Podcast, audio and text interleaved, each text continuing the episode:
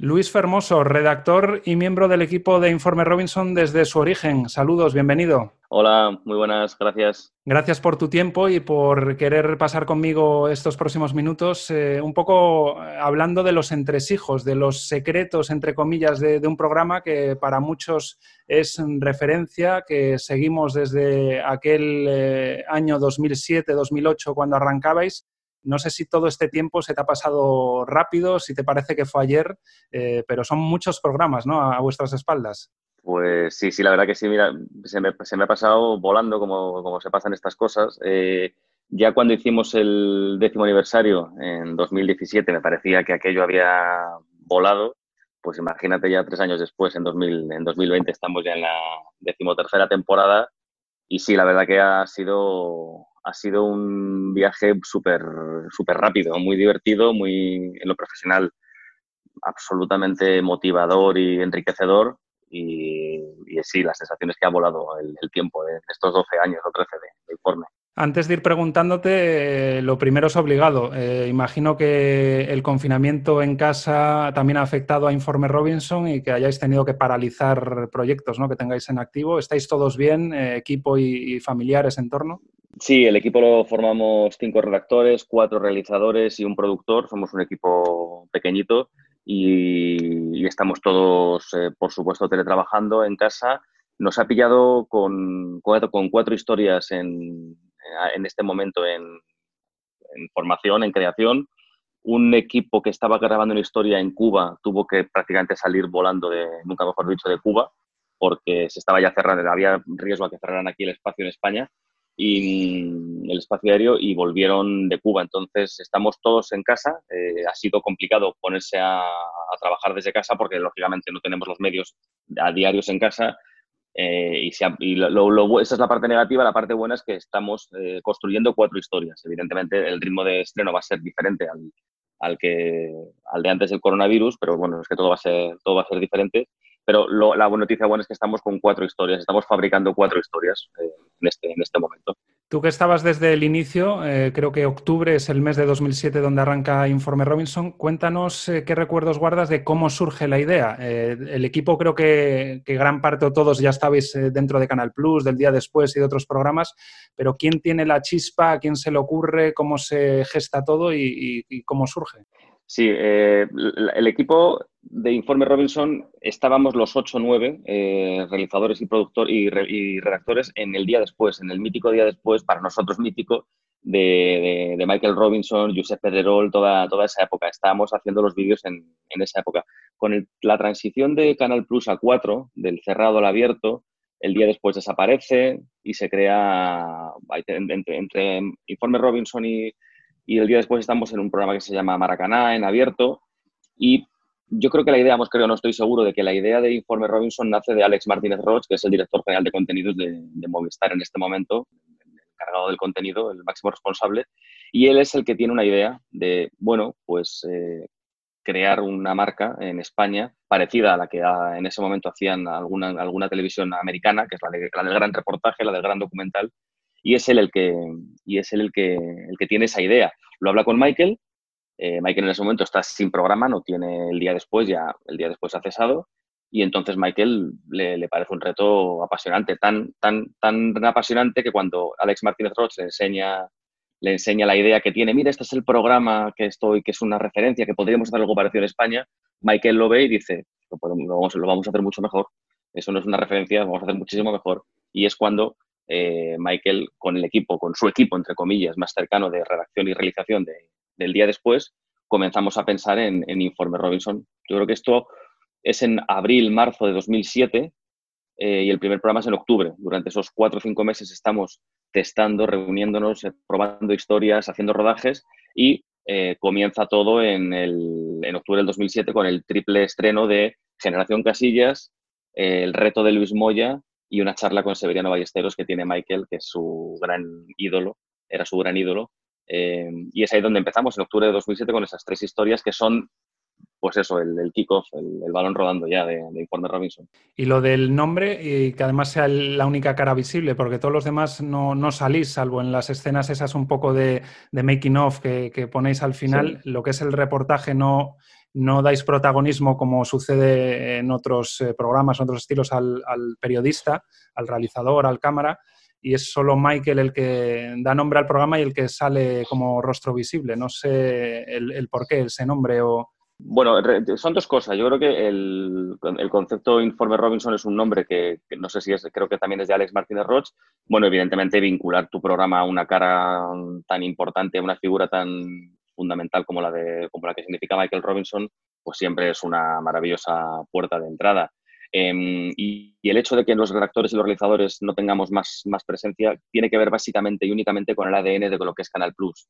Es esa forma de contar historias en las que el periodista tiene que apartarse, en las que la historia tiene que contarse a sí misma y en la que no hay por qué emborronar, entre comillas, la, la presencia del, de la historia con ningún periodista. Esa es una auténtica, em, no sé cómo decirlo, máxima de Michael Robinson que yo también llevo tatuada y es que el ADN sea, él lo llama en, su inglés pictures, pictures, imágenes, imágenes, imágenes, imágenes. Quiero imágenes, quiero que las, las historias estén contadas por imágenes. Evidentemente, el redactor tiene su obligación de guiar la historia, de conducirla, de presentarla, de hacerla más fácil, pero no hay por qué presentarse delante de la, la historia. La historia se cuenta a sí misma.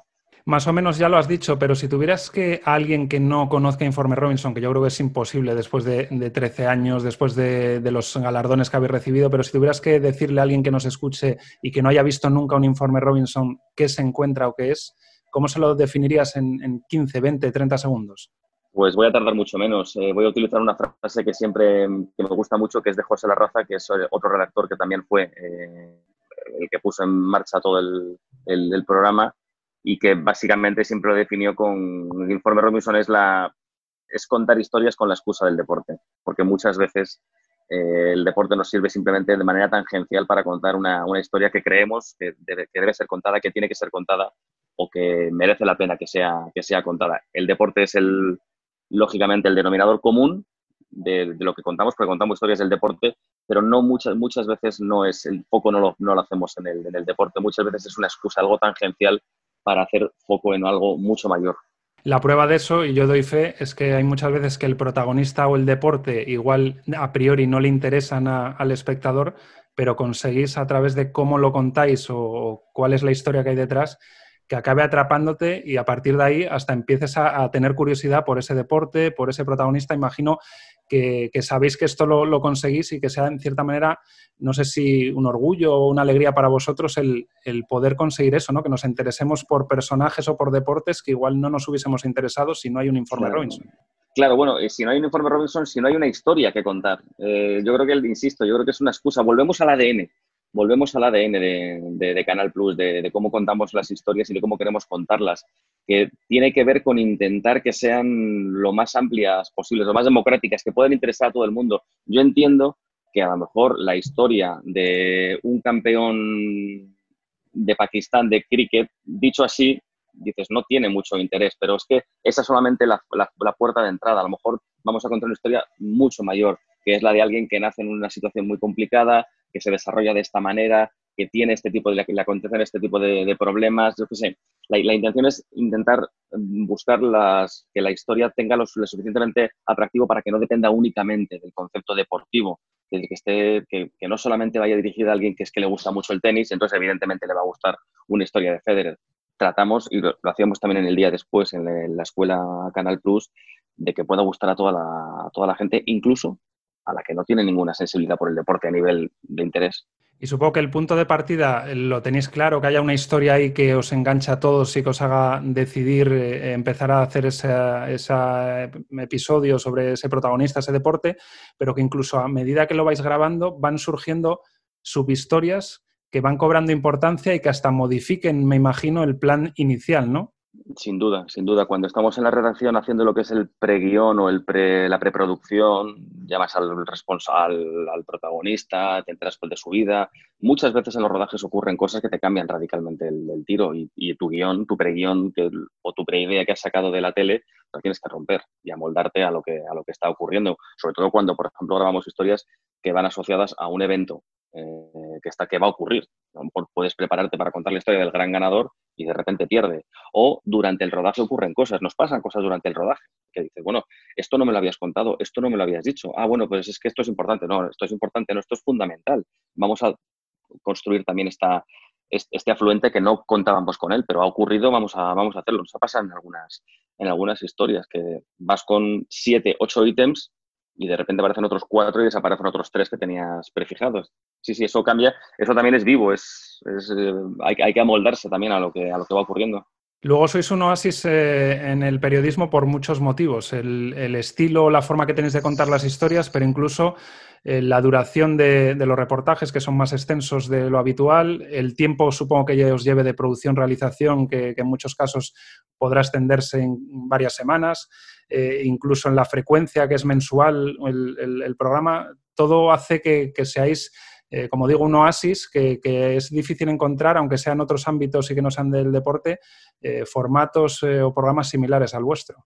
Sí, sí, y somos conscientes, somos conscientes de, la, como, no sé cómo decirlo, somos conscientes del, privilegio que tenemos de contar historias a un ritmo diferente al, que va la actualidad. somos conscientes, tenemos un mes, mes y medio para poder ir a grabar una historia, volver con ella, hacer varias entrevistas, viajar a varios lugares, organizar el material y, y, sobre todo los realizadores también de poder mm, montarlo, sonorizarlo, em, darle ese, fuego lento que yo creo que es básicamente el que es básicamente el, uno de los una de las, de los grandes éxitos del, del, programa, que es que se nota que está hecho pues como, como se hacen las cosas e intentas que, queden bien, pues con tranquilidad, con, un poco de pausa, que eso en el periodismo deportivo es, pues no sé si imposible, porque lo hacemos nosotros, pero debemos ser de los pocos, como dices tú, somos conscientes, pero que también entendemos que es la única forma de, hacer. Y muchas veces, incluso, claro, esto igual es paradójico, pero incluso hasta a veces tenemos que correr para llegar a los, a los cierres, o sea, siendo los más, entre comillas, eh, los, siendo los más... Eh, afortunados de, poder ir a un ritmo diferente al resto, aún así a veces decimos, este reportaje necesitaría un mes más, dos meses más, lógicamente porque son historias muy largas, son historias de 30, 40 minutos, algunas incluso de 60 y las hacemos en, sí, en, mes y medio, dos meses.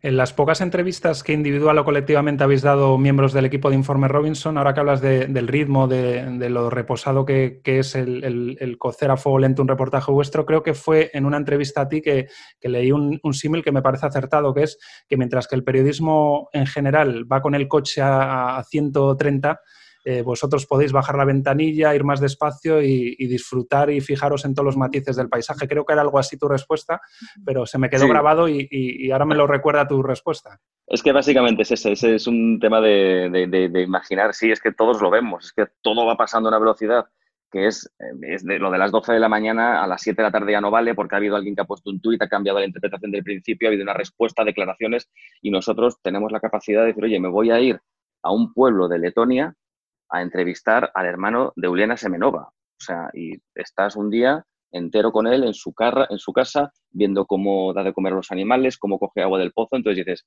esto es, eh, pues eso, tengo tiempo para, para olfatear y para sentir mucho más la historia de lo que el día a día nos ocurre con, con el periodismo deportivo, entre comillas, clásico, ¿no? de, la información pura y dura, que el, el domingo es el, el, acabose en un, en un equipo y el martes por la noche, después de un partido de Champions, es gloria otra vez. Es todo, todo va muy rápido. Cada reportaje será un mundo diferente, pero más o menos cuánto puede llevar eh, cada reportaje de, tiempo de preparación, eh, mínimo, máximo, más o menos de, bueno, el programa es, el programa es mensual, eh, por lo tanto, eh, el equipo, entre comillas, el equipo, la pareja de redactor-realizador que hace el informe Robinson de enero, digamos, tiene que hacer el de febrero. Perdón, tiene que hacer el de marzo. O sea, enero hace marzo y febrero hace abril. Por lo tanto, a partir de ahí son 60 días. 60 días con sus, eh, con sus fines de semana, con sus festivos que intentamos respetar cuando se puede, pero la cuenta es la que es. Son 60 días. Quita festivos, quita fines de semana y tienes que rodar la historia, ir a por ella, traerla, tomarla, ingestarla, cortar totales, organizar la estructura, dárselo al realizador, que el realizador lo, monte, lo sonorice. Básicamente son 60. Puede haber otro día, otra ocasión en la que entre medias se cuela un monográfico y nos permite un mes más, hay más tiempo, no es lo mismo hacer 30 minutos o 27 que hacer uno de 55, pero bueno, eh, lo normal es, pues eso, 60 días, dos meses. El que hace enero hace marzo, el que hace febrero hace abril. Ahora que hablas de la duración de los reportajes, habéis tenido monográficos del programa entero.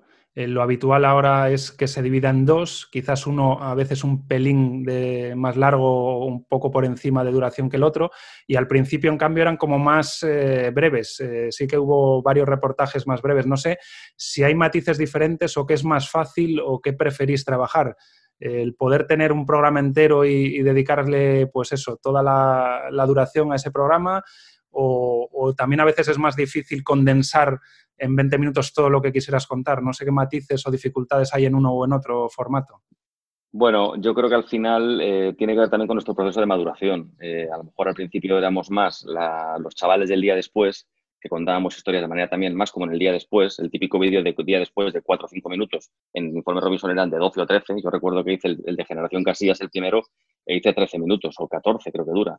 Ahora mismo yo no me veo capaz. O sea, no, esa historia parece muy potente y muy buena y muy chula para poder meterla en 13 o 14 minutos. También hemos madurado y hemos intentado darle más recorrido a las historias. También no te voy a engañar, nos gusta buscar historias eh, que sean que sean muy amplias, es decir, nos, gusta y, buscamos historias no digo que busquemos historias para hacer 50 eh, minutos, pero claro, buscas historias también potentes. Y los compañeros se lían y se van a hacer la historia de la rivalidad de la doble K con Karpov y Kasparov. Si tienes a los dos maestros del ajedrez, no puedes despachar esa, historia en, en, siete minutos. Sería un, sería un maltrato. Si damos con Ned Davis en Atlanta eh, y queremos, queremos que sepa que el Ferrol se le quiere y se le adora después de 30 años, pues tenemos que contarlo en su tiempo y en su, en su lugar. Yo prefiero contar historias evidentemente largas, no porque sean más largas, sino porque significa que son historias con mucho más, con mucho más peso. Y tiene aquí el factor económico también su peso, nunca mejor dicho. Eh, quiero decir, si, si, vas a emplear eh, más gasto en, viajes a la otra punta del planeta, pues también es porque es eh, una historia que va a requerir pues una duración mayor y darle una importancia mayor. Y en cambio, igual donde no haya tanto coste de logística, pues eh, quizás no te importe el, que sea más reducido porque no te va a suponer ese, gasto, ¿no? Es evidente, cuando alguien tiene, tenemos un presupuesto, un presupuesto limitado, como todos los presupuestos del mundo, y tenemos que jugar con ese presupuesto. Es verdad que si tú das con la historia, si te recibe, mm, no sé, Michael Phelps en, en, Australia, pues evidentemente todo pinta a que tienes que, que, tienes que gastar todo el, todo el presupuesto en ese, en ese, en ese viaje, en ese vídeo. También es una cosa importante del presupuesto el tema de las imágenes. O sea, las imágenes en televisión, eh, cuando no tienes los derechos de esas imágenes, cuestan una barbaridad eh, poder licenciar esos derechos. Entonces, son los viajes, los, sueldos, todo, lo que, todo lo que te puedes imaginar, hoteles, aviones, pero el mayor porcentaje muchas veces es en tener la llegada de Usain Bolt a meta el, el día que gana los 100 metros en, en Pekín 2008. Eso es más caro que seguramente que los aviones del equipo. Y hay algo que me imagino que con el tiempo os haya ido allanando el terreno, que es que la marca Informe Robinson, mm, a medida que va cogiendo fama y va teniendo, digamos, eh, más recorrido, el llamar a la puerta, al menos a nivel nacional, ya sea eh, más fácil de que te abran esa puerta viniendo desde Informe Robinson, no sé ya a niveles más internacionales y personajes que no tengan ese conocimiento del programa, pero no sé si habéis notado eso, que al principio tuvierais que eh, batallar un poquito más el convencer a protagonistas y ahora ya todos esos protagonistas os conocen tanto y, les puede gustar tanto el ser protagonistas, nunca mejor dicho, de la historia que la puerta casi está abierta cuando llamáis. Sí, sin, sin duda, el, programa ya también un poco habla por sí mismo y se responde a sí mismo. al principio, eh, Michael era nuestra, nuestra gran llave, baza, nuestra gran llave. Después Michael Robinson es un tipo que, que representa muchísimos valores positivos del, del, deporte y de la comunicación y del, y del periodismo. Eh, y ahora, evidentemente, sigue siendo Michael, pero claro, también es verdad que el programa habla por, habla por sí mismo. Sí, yo creo que el, el protagonista, el, deportista, se siente seguro de colocar, entre comillas, permíteme que hable así, de colocar su historia en un escaparate como el de Informe Robinson. Está, está en buenas manos en el sentido de que se va a tratar bien, ¿eh? no, no se va a hacer un reportaje de esos de, venga, te, cuéntamelo aquí en tres minutos y nos vamos. No, o sea, le dedicamos tiempo. El, el, trabajo de realización es formidable, es casi cinematográfico, de cómo se ruedan las historias, cómo se cuentan. Eso yo creo que cuando tú lo ves como, como espectador dices, ostras, pues si yo tuviera una historia, yo me gustaría que me la contaran de esta manera, porque porque se, respeta, se trata bien, se le da el tiempo que necesita, se le da el, tono que, necesita cada historia. Yo creo que eso sí que el, potencial protagonista ve que, se trata con, con, respeto y con cariño, que yo creo que es básicamente lo más importante. ¿no? Y luego es esencial lo que decías antes de pasar horas o incluso a veces más de un día con los protagonistas, porque lo que te cuenten el tercer día va a ser posiblemente más valioso, más cercano que lo que te cuenten en la primera hora de, trato. Lo mismo también sucede de que no es lo mismo en persona que como por ejemplo estamos grabando nosotros aquí a través de, de medios tecnológicos a distancia, ¿no? Sin duda, sin duda, cuando y nos ha pasado a todos. Hemos llegado el día uno de rodaje a la casa del protagonista, hay una sensación de invasión. Bueno, vais a estar conmigo una semana, me vais a ver entrenar, me vais a ver en mis actividades rutinarias de entrenamiento, vida familiar, eh, me queréis acompañar a todos los sitios. El primer día es evidentemente un día de mucha tensión. El quinto día, la despedida ya con abrazos. Eh, y, hemos grabado cosas que a lo mejor en, en la previa era, inconcebible. Pensaba que pues, queríamos dar un paseo tuyo con tu hijo o en bici, porque yo qué sé, porque es lo que les gusta. No, eso no lo quiero hacer, porque y lo, entiendo y lo respetamos, pero el cuarto día igual te dicen, oye, eso que me contaste, venga, vamos a hacerlo, que hay una parte aquí muy bonita del río, podemos ir los dos. ¿Sabes? Ese tipo de cosas ocurren y te cuentan y evidentemente el protagonista se, se relaja y, a lo mejor algo que, te quería, que no quería contar, pues oye, lo, acaba contando porque siente que lo puede contar, no por, no por otra cosa. ¿Y algunos protagonistas o alguna historia no la habéis podido hacer por distintos motivos? ¿Tenéis ahí la esplinta clavada en algunos? Eh, ¿Se pueda contar o no eh, eh, quiénes o el qué? La verdad que te diré que tenemos la obligación de que cuando pegamos el tiro tenemos que ir a por él, porque lo que te decía antes, si yo he hecho enero y tengo que grabar el informe de revisión de marzo, no tengo mucho tiempo para decir, voy a ver si me recibe Mike Tyson, eh, en, el momento que el primer mail te diga que se lo está pensando, no puedes seguir esperando, tienes que ir a por algo. Tienes, o sea, tienes que, tenemos que seleccionar muy bien los tiros para ir a por ello. Evidentemente nos ha pasado. Nos ha pasado con futbolistas que nos han hecho un poco la 13-14 y ha habido que eh, esperar al siguiente vez para poder contar la historia. Eh, ha habido también protagonistas que nos han dado menos de lo que le habíamos pedido y por lo tanto no hay material suficiente para armar una historia de 25 minutos también lo entiendo. O sea, el deportista piensa que, venga, te, me grabas entrenando un poquito, te hago una entrevista corta y con eso te montas media hora. Pues no, sería un... Eso nos ha pasado también, sí, sí, nos ha pasado, me pasó a mí, pero con un, con un, con un atleta. Pero no nos podemos permitir muchos, muchas de esas, ¿eh? No nos podemos permitir muchas de esas. Tenemos que ir por la historia y cuando vamos a empezar a grabar la historia es porque tenemos ya los suficientes ingredientes para armar el, guiso, vaya. Decías antes que cada historia la lleváis una pareja, eh, un redactor con un realizador. Eh, ¿Cómo conseguís que haciendo cada reportaje parejas diferentes todas tengan el mismo sello, el mismo estilo? Y después, no sé si, aunque lo lleve una pareja, el resto del equipo visualiza, da consejos, da ideas, hacéis debates, no sé si incluso se puede confrontar ideas, saber quién impone la suya. Bueno, es como, como, cualquier proceso creativo tiene, su, tiene sus, sus, momentos. El momento de tenemos una idea eh, pues es, es, más plural, es más coral. Eh, cada uno de alguna manera lo, lo, lo, va intentando hacer crecer. Cuando ya una pareja sale a rodar y vuelve con el material es más complicado ya meter mano, no por nada, sino porque eres ajeno completamente a la historia, a su dimensión, al contexto, a lo ocurrido durante la grabación, a, lo que, a las cosas que pasan evidentemente nos, hablamos y comemos eh, y tomamos café y, en algún momento de eso es que notas una especie como de callejón sin salida, pues oye, me estoy rayando con esto, ¿qué, tú qué harías? o algo así. En cuanto al estilo, yo vuelvo al origen. Venimos del día después, eh, entre comillas, somos, somos también alumnos de, una forma de hacer televisión y de, y de una figura como es la de Michael Robinson a la hora de contar historias y de ser respetuoso con, con las historias. Y yo creo que eso lo tenemos los ocho o nueve miembros de, informe, lo sabemos de tal manera que no hace falta, es como los jugadores de fútbol, el media punta sabe, dónde, sabe hacia dónde se va a, desmarcar el, delantero y ya se la tira allí, es un poco así. Nosotros así lo quiero entender yo. ¿Y cómo filtráis, seleccionáis los temas que, que vais a hacer? Eh, ¿Hay reuniones colectivas y cada uno va proponiendo cómo, ¿Cómo lo hacéis? Hay reuniones, hay reuniones colectivas, pero también te diré que hay mucho de reuniones informales, o sea, de, charlar en la redacción, de un WhatsApp a las 3 de la mañana porque me acaban de contar esto, de un compañero de NFL que se pasa por nuestro sitio y dice, oye, ¿conocéis la historia de no sé quién?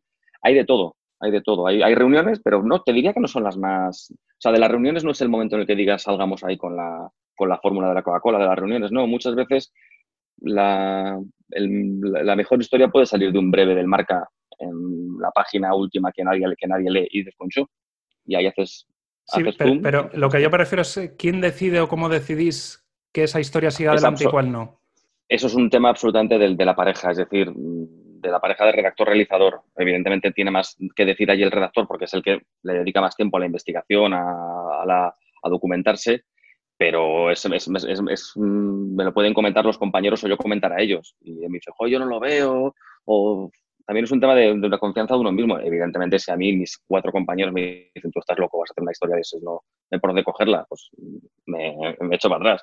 Pero hay un punto de hablarlo entre en común entre los redactores y realizadores, pero igual el momento de el, ir para allá ya es propia del redactor. Evidentemente también hablándolo con Michael y, y es, es, más, es más, mucho más sencillo de lo que, de lo que te puedes imaginar. No hay tanta, no hay tanta, no hay tanto laboratorio. Es charlar, comer juntos, tomar un café, mandar un mensaje y decir, oye, pues de las tres, dos historias que tal, voy a ir a por esta, porque además le he llamado, me ha dado buena impresión, me ha contado además esto, además compite en febrero, nos viene fenomenal, hay, hay, hay un acto, vas, tú lo vas viendo, lo vas, lo vas creando. Está claro que el punto de partida es que haya esa historia potente, que la descubráis y, empecéis a, buscar y a contactar. Después llega el proceso de grabación, eh, hacer entrevistas, grabar eh, imágenes, que haya, pues eso, escenarios también que, impacten o que sean potentes, que, que ayuden. Y luego vienen las tareas de postproducción, del montaje ya de, sonido, de imágenes. Eh, casi son tan importantes estas últimas como todo lo demás, ¿no? El, montaje sonoro, la realización, es un, toque de, distinción que, tiene Informe Robinson y que se nota. Y más los que estamos en, el mundillo lo, admiramos y, os tenemos en ese sentido pues en un pedestal.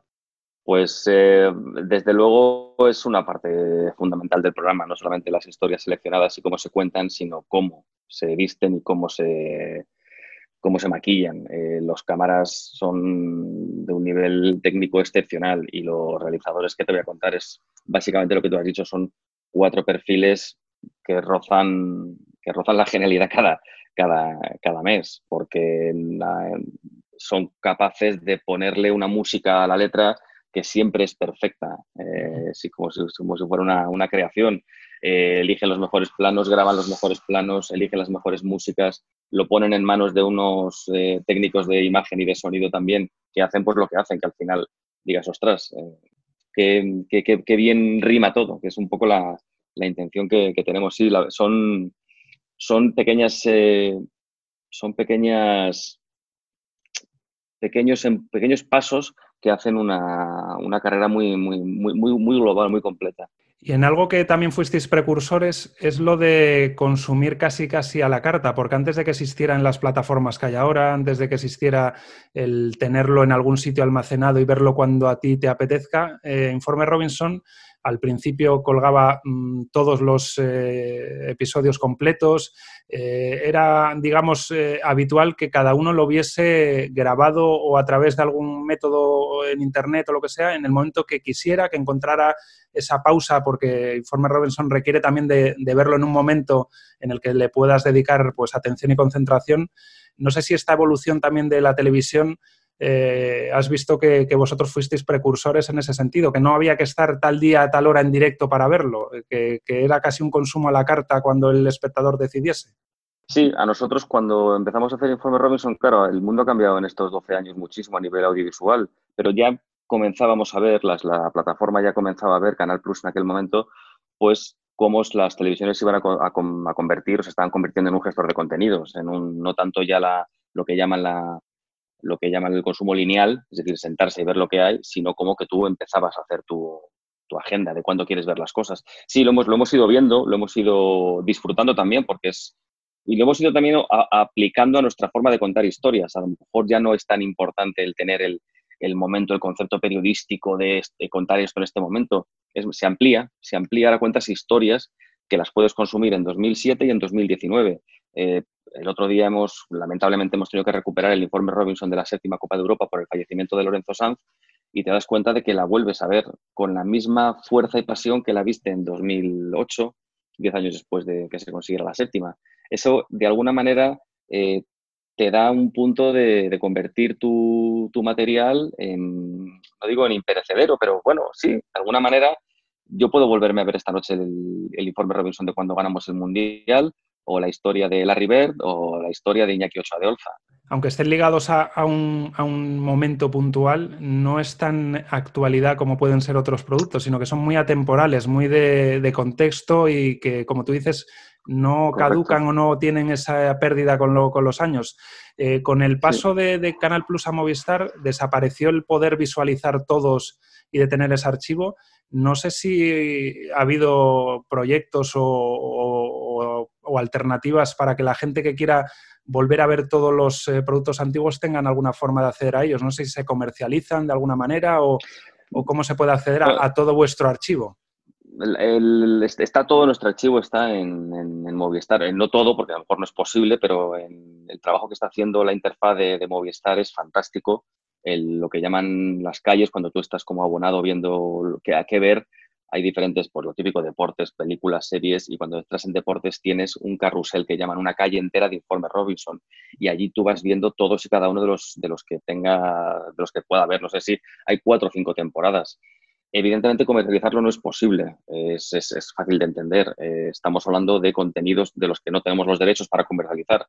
Es decir, el gol de Iniesta a Holanda en la final del Mundial no es de Movistar, pagamos para hacer ese reportaje, pero no podemos eh, soltarlo en Internet como si fuera nuestro. Las músicas igual. Las músicas no son músicas originales, son músicas de bandas sonoras que podemos utilizar, se paga por ello, para utilizarlo en Informe Robinson, pero no te da derecho a, que el país regale el Informe Robinson de así ganamos el Mundial, porque eso, hay, eso ya cambia completamente. Ese es el tema de que no se pueda comercializar, que no tenemos los derechos para... No es nuestro. El, el gol de Iniesta Holanda no es nuestro. O sea que lamentablemente jamás veremos, eh, por ejemplo, la posibilidad de tener en Blu-ray o DVD todas las temporadas de Informe Robinson. Es un sueño que, nos encantaría poder hacer y tener como el cofre de, Wire o, o Nos encantaría poder tener el cofre de, Informe Robinson, pero es otra cosa, no, no, no se puede. No, no tenemos los derechos de las imágenes que conforman los, los, los, reportajes. Las tenemos para usarlas una vez en el programa, no para comercializarlas, para que tú te gastes 50 euros en tener todos los informes Robinson, ahí habría, eh, pues eso, una transacción que no, podemos, no es nuestro. Y ahora quería preguntarte por un debate muy viejo que siempre acaba saliendo y más entre periodistas. De hecho, se pueden ver hasta confrontaciones entre personajes de, nuestro ámbito profesional que se dedican a estilos muy diferentes, eh, de si es más periodismo o menos el contar exclusivas eh, por un lado, el contar historias reposadas por otro, el saber hacer entrevistas. Eh, no sé si, tú coincides en que no se puede calificar que sea más o menos periodismo una cosa que otra, pero sí que hay esos debates o que hay gente que afirma tajantemente que hacer periodismo, por ejemplo, es tener una agenda llena de teléfonos, que te descuelguen el teléfono cuando tú quieras el personaje que tú quieras y contar una exclusiva antes que nadie. Y hay quienes defienden que no es tanto el contarlo antes, sino el contarlo bien. No sé tú en este dilema, ¿cómo te posicionas? Yo, no, yo en este, en este dilema, que no es, para mí no es ni muchísimo menos dilema, es básicamente, no, yo no sé si es tanto periodismo o no periodismo, son formatos, hay formatos, hay mil formatos, siempre, igual había menos antes, pero hay mil formatos. Yo creo que el tema es, haz bien tu formato. Eh, si tienes que hacer un debate, hazlo bien, si tienes, y hazlo vivo, y hazlo rápido, y hazlo con, con genio. Si tienes que hacer un reportaje, hazlo bien si tienes que hacer una noticia, hazla bien. Yo creo que es un tema de formatos, de, serle fiel al formato. Periodismo o no periodismo, yo eso, a mí no me gusta que me regalen carnes de periodismo ni que nadie dé clases de periodismo. Yo creo que hay fantásticos programas de, deporte en, cada formato y que se trata de consumir el que tú prefieres. O sea, yo a lo mejor después de una semifinal de Champions en la que ha habido una polémica, pues a lo mejor quiero el debate, quiero ponerme a ver qué piensan en los comentaristas del partido de si era penalti, si no era penalti. En ese momento yo quiero ver también el debate. No voy a, en ese momento no voy a, a ver un informe Robinson. ¿Me entiendes? Después, del, después de la semifinal del Mundial, con el gol de Puyol, yo en ese momento no estaba reposado para ver un informe Robinson. Quería ver otra repetición y una conexión y una charla y una y un pique, si me apuras, con el, con el periodista alemán. Yo eso lo, entiendo. Yo eso me parece que hay que hacer el formato que hagas, hacerlo bien. Y, creo que va por allí, no tanto por periodismo o no periodismo. Y sobre las opiniones de un producto como el vuestro, solo se puede hacer eh, en una plataforma como puede ser Movistar y no en abierto, que, el hacer en abierto condiciona porque te mide, digamos, la audiencia cada segundo de programa, están atados a, tener que responder a lo que al parecer pueda interesar, que luego eso es un poco la pescadilla que se muerde la cola. Si tú de tanto ofrecer eso, la gente solo está adaptada a eso y que si le fueras ofreciendo otras cosas, también se iría adaptando y, demandando esas cosas. No sé cómo ves. Es que es un debate que podemos darnos la vuelta todo el rato. Es decir, sí, pues podría funcionar en abierto Informe Robinson y por qué no, pero no lo sé. O sea, es que no, no sé muy bien, eh, no, no, no, puedo defender una postura de yo pienso que si esto fuera así, no, no lo sé, no lo sé. Yo recuerdo una vez que se puso Informe Robinson en abierto, una vez, eh, me parece que fue en 2010, con el del Mundial ganado, y se estrenó Informe Robinson y tampoco, no sé, tampoco recuerdo una cifra de, de locura. Eh, y, era, hablamos de un informe tan potente como el del Mundial. No lo sé, igual su sitio es el, igual su sitio es el que es, el, cerrado, entre comillas, aunque cada vez el menos cerrado ya. Pero, pero tampoco ¿Podría funcionar? Pues ¿cómo no va a poder funcionar? ¿Cómo no va a ir bien un, especial como el de Fernando Martino, La Quinta del Buitre, si te lo pones en, otro, en, un, canal en abierto? Pues yo creo que es, funcionaría. Quiero, quiero pensar que funcionaría. Pero vosotros que, por ejemplo, estuvisteis en, programas en abierto, como fue Maracaná, ¿condiciona tanto la audiencia? No sé si desde el propio programa en sí o desde impresiones de la cadena o de altas instancias que, que un poco presiones, estén atentos a eso yo he conocido el abierto en la época de Maracaná y sí te das cuenta de, jugar, de la presión, de la diferencia. Veníamos el día después. Nosotros éramos unos, no sé, éramos un... Veníamos del cerrado más absoluto y, de la, y donde la audiencia no, se, no importaba, entre comillas. Entre comillas, evidentemente. Y ahí lo notamos, notamos. Lo que pasa es que todo ha cambiado mucho. Y ahora mismo la audiencia de Movistar Plus sí se mira más que se miraba en Canal Plus. eso evidentemente van cambiando. Se va, también los, las, las formas de medirlas son instantáneas estás viendo una serie, te, te, están sabiendo que estás viendo esa serie y en qué momento la dejas y en qué momento la empiezas. Todo ha cambiado, todo ha cambiado muchísimo. Presiones, no. Yo no trabajo, sinceramente, en Movistar Plus, en Informe Robinson, que es de lo que hablo, no podemos, eh, no tenemos una presión. Eso es, eso es así, o sea, es que es verdad, no, no tenemos la presión. a todos nos gusta hacer historias más mainstream y que sean cuanto más vistas mejor, lógicamente, como cualquiera que hace un producto pero, pero no tenemos la presión, no tenemos a nadie persiguiéndonos en plan de, eh, pues, cuida, con ese, cuida con esa décima, no, no, no, eso no. Y la última ya, Luis, eh, ¿hay larga vida por delante para Informe Robinson? Eh, ¿Podemos estar tranquilos todos los que os disfrutamos de, de, que va a haber años por delante o que a priori tiene eso, larga vida Informe Robinson? Yo tengo una hipoteca que pagar, o sea que eso espero. Hombre, yo entiendo que yo entiendo que es contar eh, la idea de contar historias del deporte en un canal específico de deportes no tiene por qué tener una, caducidad. Va a haber siempre va a haber historias a contar eh, del deporte y mucho más en un canal como Vamos que vive de y Movistar Plus que vive que vive del deporte, que siente el deporte que lo y que lo provoca y lo quiere seguir provocando. Por lo tanto, yo hasta nueva orden voy a seguir buscando historias a diario. Pues Luis Fermoso, miembro de Informe Robinson desde los orígenes, muchísimas gracias por estar con nosotros todo este tiempo. Gracias por contarnos los entresijos de, un programa que, admiramos y que disfrutamos. Y lo que te decía ahora, que larga vida Informe Robinson, porque eso ganaremos todos. Pues muchísimas gracias a ti por, acordarte de nosotros, por, por, un cuestionario tan, tan apetecible de responder y nada, que nos seguimos viendo de momento una vez, una vez al mes, a ver si eh, acaba todo esto ya del coronavirus y, nos ponemos ya todos a funcionar. Que así sea y enhorabuena y el recuerdo a todo el equipo, que tú estás hoy hablando en nombre de todo un equipo y que sé que, pensáis más en colectivo que en individual. Así que desde el primero hasta el último, nuestra enhorabuena y reconocimiento y que tengamos muchísimos informes Robinson más. Hasta la próxima. Gracias, gracias Pablo. Chao.